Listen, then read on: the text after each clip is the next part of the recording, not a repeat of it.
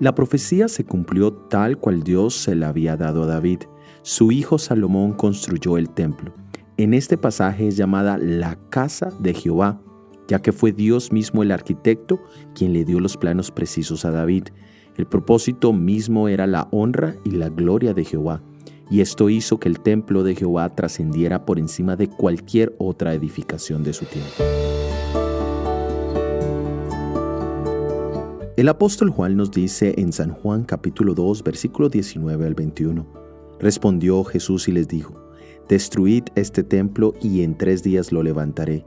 Dijeron luego los judíos, en 46 años fue edificado este templo y tú en tres días lo levantarás.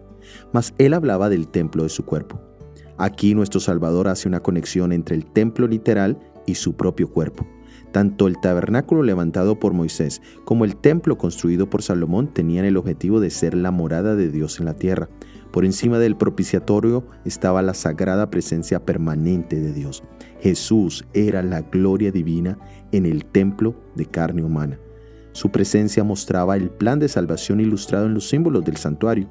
Él también hace mención de su misión de morir y resucitar al tercer día. Jesús desea establecer su morada en nuestros propios corazones de manera permanente. Acepta que Él more contigo en este día. Soy Óscar Oviedo y este es el devocional Jesús en 365 días.